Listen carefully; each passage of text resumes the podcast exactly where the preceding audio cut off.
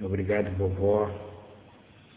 Todos os companheiros da espiritualidade, por mais essa oportunidade de estarmos reunidos para a prática da caridade.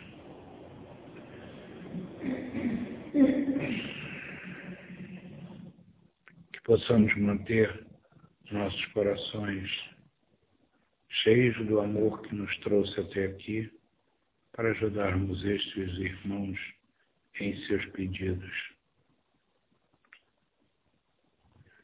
Que os companheiros designados para o trabalho desta noite possam nos preparar e assim darmos por iniciados nossos trabalhos na noite de hoje. Venham, irmãos, em nome de Jesus.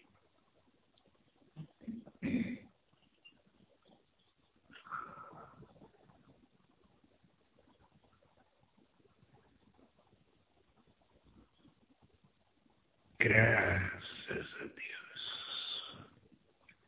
Que a paz de Jesus esteja e permaneça em vossos corações.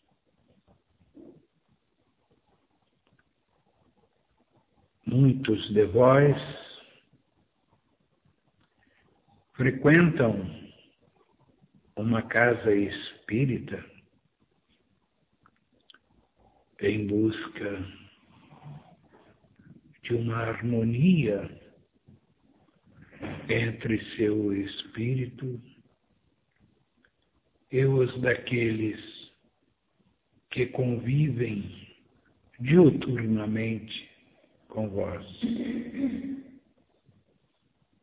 Alguns outros buscam estas casas espíritas que frequentam em busca de benefícios materiais. Caberia, de uma certa forma, aqueles que têm a incumbência de dirigir os trabalhos das, destas casas, de orientar seus frequentadores sobre os objetivos que movem uma reunião espírita em qualquer das casas assim denominadas. O princípio de maior força a movimentar estas reuniões é a divulgação o ensinamento ou a propalação da doutrina espírita. Uma doutrina que mostra aos seus seguidores como se processa a vida além túmulo e, por sua vez, como se processa esta vida posteriormente ao estágio que o espírito passa na espiritualidade. Desta forma, deveriam também, por incumbência natural, orientar as pessoas de que a vida do encarnado deve ser movida não apenas pela busca incessante de bens materiais, sejam eles os necessários para a sua vida, sejam eles de acúmulos muitas vezes exagerados e sem propósitos sociais, digamos assim. Lembremos que cada um de vós vem a este planeta para cumprir determinada tarefa que irá, de certa forma, fazer com que o vosso espírito, aquele que traz a chama divina para dentro do corpo que agora utilizas neste planeta, a ter a evolução necessária pelo aprendizado de provas necessárias ao seu burilamento. Muitas dessas provas não são agradáveis de serem vividas, levarão muitas vezes ao choro, levarão muitas vezes às reflexões do tipo: por que eu? Por que comigo?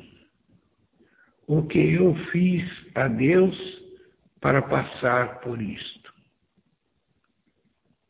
queríamos aproveitar para esclarecer e tirar Deus desta responsabilidade que muitos dos encarnados lhe atribuem pelas suas dificuldades vividas neste planeta.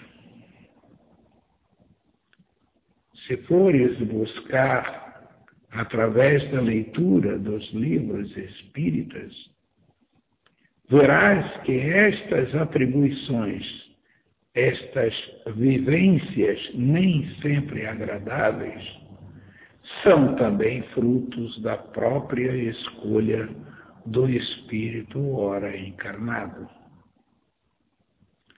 Faz-se, por assim dizer, um apanhado de todas as coisas que ele precisa aprender para a sua evolução.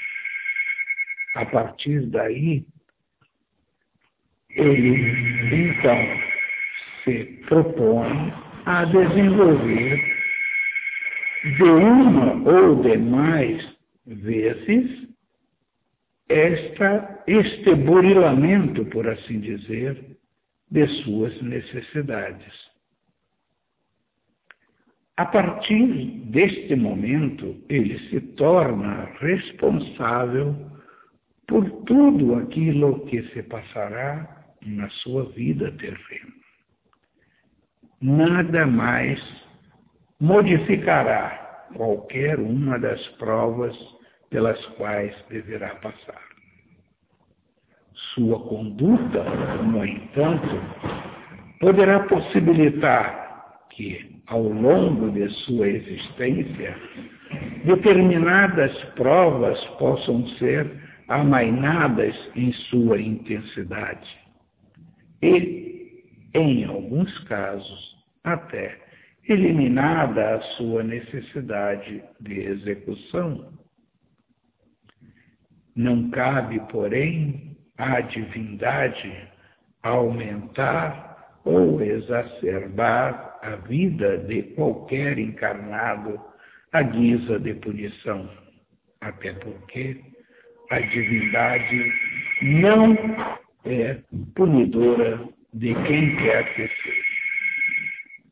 Estamos vivenciando momentos em que as pessoas não aceitam de forma alguma que vivam uma prova um pouco mais é, densa em sua necessidade de sofrimento.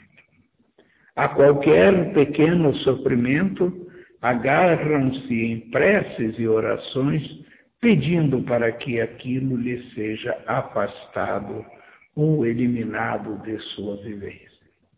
Não é assim que isto acontece. Devemos reforçar, então, a estes irmãos a necessidade de passarem por suas provas. Mas poderão dizer, por que comigo é assim e com Fulano é ao contrário?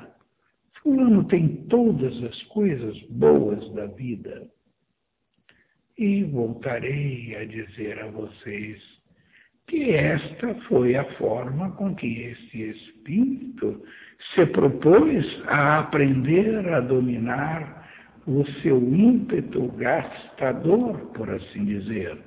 Então, assume a responsabilidade de amealhar fortunas e saber como usá-las em benefícios dos seus semelhantes. Não basta simplesmente ter a possibilidade de juntar ouros nem moedas se dela não souber tirar o proveito adequado para o ensinamento de seu espírito. Assim, voltamos à responsabilidade daqueles que se tornam dirigentes dos trabalhos numa casa espírita. Estas orientações cabem perfeitamente ao início e ao decorrer de uma reunião espírita. O esclarecimento daqueles que procuram a casa espírita é a maior das atividades a ser desenvolvida. Não basta uma casa se vangloriar de ter muitos recursos e de ajudar a muitas entidades necessitadas, a muitos irmãos que necessitam de bens materiais e não praticar a doutrina em seu próprio ambiente de trabalho e de estudo. É lamentável que se encontre casas espíritas que agem desta forma. Acham que pura e simplesmente abrir suas portas para que os espíritos aqui venham ou em outros locais e pura e simplesmente deixem tudo por conta dos espíritos. É muito fácil chamar-nos e nos atribuir a caridade. Nós sabemos exatamente o que devemos e o que não devemos fazer. E uma de nossas atribuições é orientar aqueles que querem ser orientados darmos as mãos àqueles que querem trabalhar e fazer a caridade ao próximo. A estes estamos sempre dispostos. Que a paz de Jesus esteja e permaneça em vossos corações.